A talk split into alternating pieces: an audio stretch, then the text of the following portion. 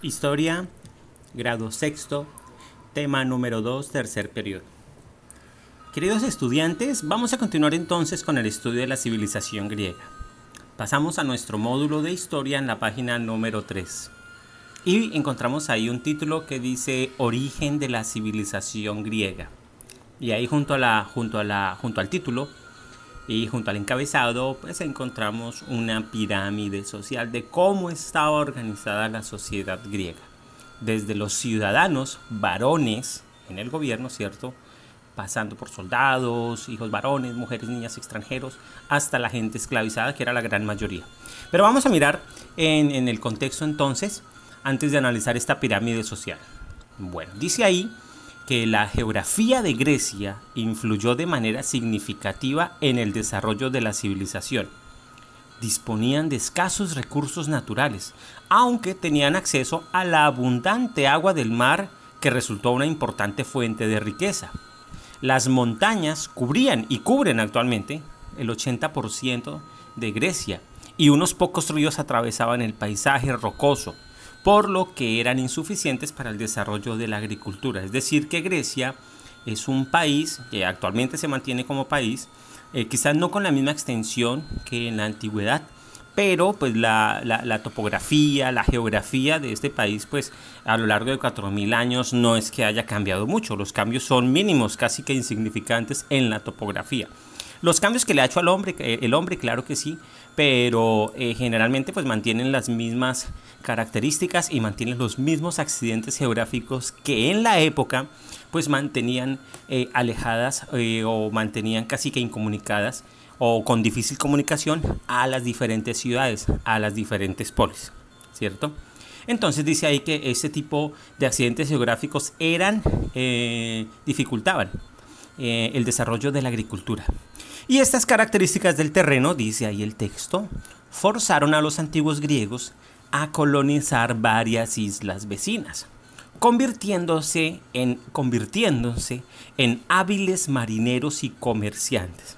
Es decir, que ante las dificultades que tenían en su terreno, en el continente, en la península del Peloponeso, pues eh, obviamente eso los hizo y eso los obligó a arrojarse al mar y a desarrollar grandes habilidades en el comercio, pero principalmente en, la, en tecnologías para poder navegar las aguas del mar Mediterráneo. Recordemos que para la época no existían eh, los adelantos tecnológicos que tenemos nosotros, como es el GPS, aún la brújula, sextantes y, y otros elementos para la navegación mar abierto. Eh, en esa época pues tuvieron que desarrollar otras habilidades eh, principalmente eh, tendientes a la ubicación con las estrellas ellos mirando las estrellas les facilitaba su ubicación. No era una ubicación tan precisa, tan exacta, pero sí les facilitaba reconocer los diferentes lugares por donde navegaban, principalmente dentro del mar Mediterráneo. Entonces, esas características de la geografía grecia los obligó a ellos a ser hábiles marineros y grandes comerciantes. El texto nos dice que cuando la civilización ocupó la región de la Magna Grecia, se establecieron en asentamientos permanentes que más adelante se formaron en polis o ciudades-estado, recordemos, y vivían principalmente de la pesca y del comercio. En el norte de Grecia, el terreno resultaba propicio para la agricultura, lo que permitió el desarrollo de varios pueblos helenos. Es decir, que hacia el norte de Grecia, pues eh, el terreno era ya mucho más plano y habían valles y sabanas, lo que facilitaba hay y lo que facilita el desarrollo de la agricultura. Eh, bueno, ahora sí vamos a centrarnos en las formas de gobierno en Grecia. ¿Qué formas de gobierno se dieron en la antigua Grecia? que es la parte que nos interesa muchísimo analizar, la parte política y esa forma de gobierno. Entonces, dentro de las formas de gobierno, es decir, cómo se gobernaban a sí mismos los griegos, eh, dentro de las polis, habían varias formas. La monarquía, la aristocracia, la oligarquía, la tiranía y por último la democracia, de la que hablamos eh, en parte en el tema pasado. Bueno, entonces, la monarquía fue el gobierno que tenía como figura central a un rey que recibía el trono a través de la herencia familiar. Es decir, eh, a través de ser familiar, a través de lazos consanguíneos la que afirmaba que el poder le había sido otorgado por una divinidad que le asignaba tal privilegio a todo el linaje. Es decir, que el rey necesitaba de la creencia eh, religiosa eh, de un dios. Obviamente eh, esa, idea la, hacían creer al, pueblo mediante sacerdotes. Y los sacerdotes, los sacerdotes legitimaban esa supuesta divinidad delegada por los dioses tal Dios le dio la, la, potestad a tal familia para que gobernara y obviamente esos gobiernos eh, son heredables. Al, morir el rey, eh, heredaba su poder, heredaba el trono, los hijos, o en su caso familiares, o en su caso alguno, a alguien que tuviese obviamente algún tipo de relación familiar. Entonces esa es la monarquía, surgen esas formas de gobierno dentro de la antigua Grecia. Otra forma de gobierno eh, muy importante eh, fue la aristocracia, que fue el sistema político sugerido por Platón y Aristóteles dos grandes y conocidos filósofos de la, de la antigua Grecia, cuyo pensamiento trascendió fronteras y trascendió el tiempo, Platón y Aristóteles, que sostenía la designación de individuos sobresalientes por su sabiduría intelectual, su elevada virtud, a fin de ocupar cargos en el gobierno. Sin embargo, quienes solían tener acceso al conocimiento y demás privilegios seguían siendo la nobleza y las clases acomodadas. Es decir, que Platón y Aristóteles afirmaban que quienes debían acceder al poder político para gobernar a sus gobernados eran personas con eh, gran sabiduría intelectual, con grandes virtudes, ¿cierto? Pero para la época quienes únicamente podían tener grandes conocimientos y tiempo para estudiar, pues eran prácticamente los mismos hijos y familiares de los monarcas. Es decir, que pues que la idea, la idea de que gobiernen los mejores y los más capaces, pues es, ese digamos que es un aporte muy interesante y muy bueno desde el, vista desde el punto de vista político, pero pues eh, de alguna manera se deslegitima cuando pues entiende que las únicas personas que tenían acceso al conocimiento, que tenían tiempo para estudiar, pues eran las personas más acomodadas y con mayores privilegios de su sociedad. Entonces, por eso la, aristocracia era una forma de monarquía eh, disimulada dentro de un modelo de gobierno. Sin embargo, es, interesante la idea que afirma Platón y Aristóteles. Solo los más capaces son los que deben gobernar, no solo por el hecho de ser familiares, eh, de tener un lazo de consanguinidad con el gobernante. Entonces se destaca la aristocracia en esta parte. Eh, otra forma de gobierno es la oligarquía que fue el tipo de gobierno que concentraba el poder en un grupo selecto de individuos, generalmente de la misma clase social, es decir, de clases sociales acomodadas y privilegiadas. Solía ser un sistema aristocrático con la diferencia de que perpetuaba por linaje de sangre en lugar de designar a la persona más idónea, según las cualidades éticas, por lo que algunos consideran este sistema como una aristocracia desvirtuada. O sea, una aristocracia, una oligarquía también con grandes em, rezagos de una monarquía, con grandes parecido a una monarquía. En Colombia, en Colombia hay una clase social que se llama la oligarquía. Y esta clase social es la clase que más tiene dinero y poder en el país, que son los dueños de grandes eh, extensiones de tierra, de empresas, que son los que tienen los mayores privilegios. Se les dice la oligarquía, puesto que son ellos los que concentran el poder y pues prácticamente han gobernado a Colombia como si se tratase de una monarquía, en donde el poder se hereda. No por nada, los hijos de los presidentes eh, son los primeros en tener las posibilidades para gobernar una nación. y a determinado tiempo, pues se, mediante los medios de comunicación se tiende a engañar a la población para hacerle eh, entender mediante el engaño, que los hijos de los expresidentes son los más capacitados para gobernar, o los hijos de, gobernantes o exministros, y no otra persona que venga de otra clase social. Entonces, eh, la oligarquía la podemos así entender aquí en este país. La tiranía, es otra forma de gobierno, que fue el tipo de gobierno que tenía como figura a un individuo que tomaba el poder por la fuerza y a través de medios inconstitucionales, derrocando al gobierno presidente por contar con el apoyo popular o militar. El líder se destacaba por asumir el poder absoluto y reprimir cualquier oposición. Un tirano es aquel que si hay alguien que, protesta, en lugar de escuchar por qué protesta, le envía eh, el ejército para asesinar por el hecho de protestar. E inventa cualquier excusa, eh, vándalos, y en lugar de llegar a acuerdos sociales y políticos para mejorar y para, y para escuchar por qué se protesta, lo que se le envía es la muerte y se reprime cualquier acto, tal como lo dice ahí el texto, de oposición. Eso es una forma de gobierno tirano, en donde no se escucha al pueblo, en donde no se tiene en cuenta no se tienen en cuenta las necesidades del pueblo de las clases menos favorecidas ante las diferentes situaciones que se presentan. Entonces, eh, pues no sé si ustedes encuentren algo de esto parecido con lo que pasa en Colombia.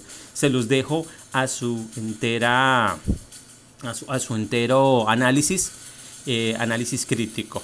Bueno, y por último, la democracia que ahí pues obviamente lo que más nosotros podemos admirar de la antigua Grecia, que fue la modalidad ejercida primero en Atenas al derrocar a un gobierno tirano durante la segunda mitad del siglo VI a.C., por lo que se propuso una reforma radical para evitar que la aristocracia recobrara el poder.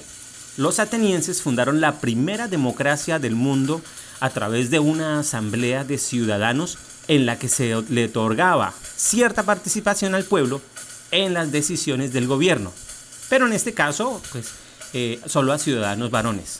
Sea lo que sea, fue uno de los mejores primeros inicios para poder eh, gobernar, para que una sociedad se gobernara a sí misma sin intervención de, de otro tipo de poderes. Recordemos que una democracia se basa en el respeto a los derechos de toda la sociedad. Eh, la democracia surge entonces en, Grecia en el siglo antes de, en el siglo VI antes de Cristo en Atenas más precisamente. Recordemos eso, porque es que los ideales de democracia son los que tenemos que defender, son los que tenemos que valorar, porque de ahí eh, se entiende que es uno de los mejores inventos de la humanidad para gobernarse, para poder organizar una sociedad de la manera más justa posible debemos creer en la democracia como forma de gobierno, como forma de que quienes lleguen a gobernar eh, estas naciones eh, tengan un talante en el cual se escuche a todas las personas y se escuchen las, se escuchen las necesidades del pueblo. Entonces vamos a, pasar a las actividades eh, que tenemos y eh, encontramos el punto número uno. Pero bueno, antes del punto número uno, miremos cómo está organizada la sociedad, ahora sí la pirámide social. En el, en el primer escalón estaba la gente esclavizada, es decir, no tenían ningunos derechos. Las mujeres, niñas y extranjeros tampoco tenían derechos sobre, en, la, en la sociedad, en las polis griegas. Luego vienen los hijos varones, ellos sí empezaban ya a tener derechos y luego más, más, más, con más privilegios, los soldados y ciudadanos varones y eh, quienes detentaban el poder, ciudadanos varones en el gobierno, con quienes hacían uso de los mayores privilegios, quienes tenían tiempo para poder dedicarse al estudio de la filosofía, dedicarse al conocimiento, al análisis de la sociedad, y obviamente ostentaban los mayores privilegios y las mayores comodidades que podían tener en la época. Luego tenemos eh, cómo estaba dividida la sociedad griega en la parte eh, inferior de la página número 3, dice ahí sociedad griega, ¿cierto? Eh, y vemos ahí la diferencia entre los que son ciudadanos y no ciudadanos. Hoy en día nosotros nos entendemos, hoy en día, digamos, en Colombia, en países como el nuestro, entendemos que todos somos ciudadanos, principalmente después de cumplir los 18 años en los cuales podemos participar en las elecciones, entre comillas, democráticas que hay en el país, ¿cierto? Muy entre comillas. Y, eh, pero para la época de la sociedad griega, los ciudadanos eran eh, personas y los únicos que tenían derechos, y los no ciudadanos eran las mujeres, extranjeros y esclavos. Vamos a continuar ahorita entonces en la segunda parte del podcast con las actividades. Bueno, entonces viene la, segunda parte, eh, así rápido. Entonces estamos explicando la diferencia entre ciudadanos y no ciudadanos de la antigua sociedad griega. Recordemos, los ciudadanos eran pues principalmente los hijos de los privilegiados en la antigua Grecia. Eh, y los no ciudadanos, las mujeres eran consideradas no ciudadanas, eh, independientemente de su condición, los extranjeros y obviamente pues mucho menos los esclavos que carecían de todo tipo de derechos entonces no eran ciudadanos. Y los ciudadanos, que eran pues principalmente los dueños de los grandes plantíos, eh, propietarios de barcos mercantes y, personas con, privilegios y con, y con gran capital, pues eran los que eh, ostentaban la posibilidad de gobernar o de elegir a sus gobernantes cuando se hablaba de democracia, cuando había elecciones. Entonces, que nos quede claro esa diferenciación de ciudadanía en Antigua Grecia y lo que representa hoy. Hoy en Colombia, en un país que busca, que quiere la democracia, que ojalá algún día alcancemos de verdad una democracia, eh, en Colombia se entiende eh, por ciudadanía a todas las personas y principalmente a todos los nacidos en este país que hayan alcanzado los 18 años. No quiere decir que em, siendo menores de 18 años no sean ciudadanos. Sí lo son, pero pues carecen de derechos de tipo político principalmente.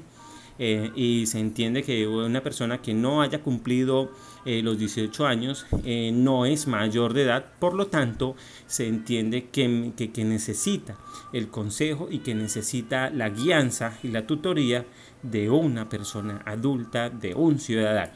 Bueno, entonces vamos ahora sí con las actividades del tema número 2. Y el primer punto es, ¿cuáles fueron las principales habilidades de los primeros griegos? Las principales habilidades de los primeros griegos, recuerden, lean en el párrafo, eh, el primer párrafo, y ahí lo van a encontrar eh, detallado en negrilla. O escuchen de nuevo el podcast. Recuerden que la idea más que hacer una entrega y escribir una entrega, la idea es que podamos aprender y generar tanto pensamiento crítico como también el conocimiento de cómo estaba conformada la sociedad griega. Por segundo punto, realiza el dibujo de la pirámide social griega. Bueno, eso está muy fácil, ¿cierto? Pirámide social griega que lo tenemos en la parte superior. No necesariamente hacer el dibujo de las personas que están ahí, sino la pirámide y eh, el nombre del tipo de personas, del rol de las personas que, ocupaban dentro de esa pirámide, ¿cierto? Es decir, que los más privilegiados eran ciudadanos varones en el gobierno. Luego, hacia abajo, eh, venían personas con menores privilegios, hasta llegar, a los, hasta, la, hasta llegar a los esclavos, ¿cierto? Tercero, ¿cuáles formas de gobierno surgieron en la antigua Grecia? Tenemos, según el texto, cinco formas de gobierno. Escríbelas, escríbelas eh, y solo escríbelas. Eh, eh, solo escribe la forma de gobierno, o sea, lo que está en negrilla. Cuarto, ahora sí, vas a elegir una de esas formas de gobierno, elige la forma de gobierno que te guste más y argumenta el porqué de tu elección. Mira esas cinco, de esas cinco formas de gobierno, ¿cuál te gusta más? ¿Cuál te gustó más? ¿Cuál crees que es más, más, necesaria para, pues, para, la, para nuestros días, para nuestro contexto? ¿O cuál te llamó más la atención y por qué? ¿Cierto? ¿Por qué te gustó más? Entonces pones el, el, nombre de la forma de gobierno y pues prácticamente lo que tienes es que escribir en qué consistía, ¿cierto?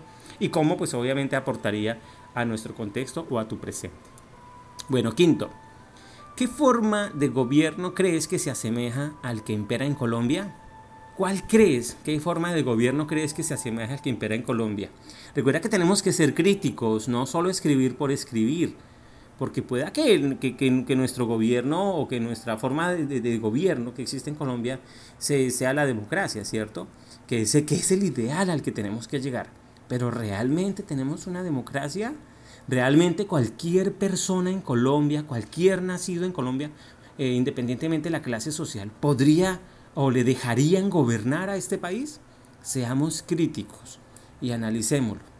Entonces pide ayuda, eh, pide ayuda o, pide explicación de pronto. Eh, si, si, quieres que yo te explique un poquito más, me puedes escribir a, mi WhatsApp o puedes hacer la pregunta en el gobierno y yo con ejemplos les daré ejemplos para que ustedes asimismo tomen una determinación sobre cuál es la forma de gobierno que más se asemeja a la que tenemos en Colombia.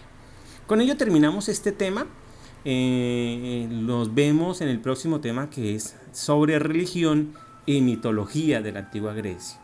Y ya luego pasaremos a ver el arte y otras cosas. Entonces estamos haciendo énfasis en este periodo en la antigua Grecia, que es una civilización muy importante que delegó a la sociedad occidental grandes, grandes legados, tanto culturales, políticos, como eh, eh, sociales también. Bueno, les deseo que tengan unos felices aprendizajes. Chao.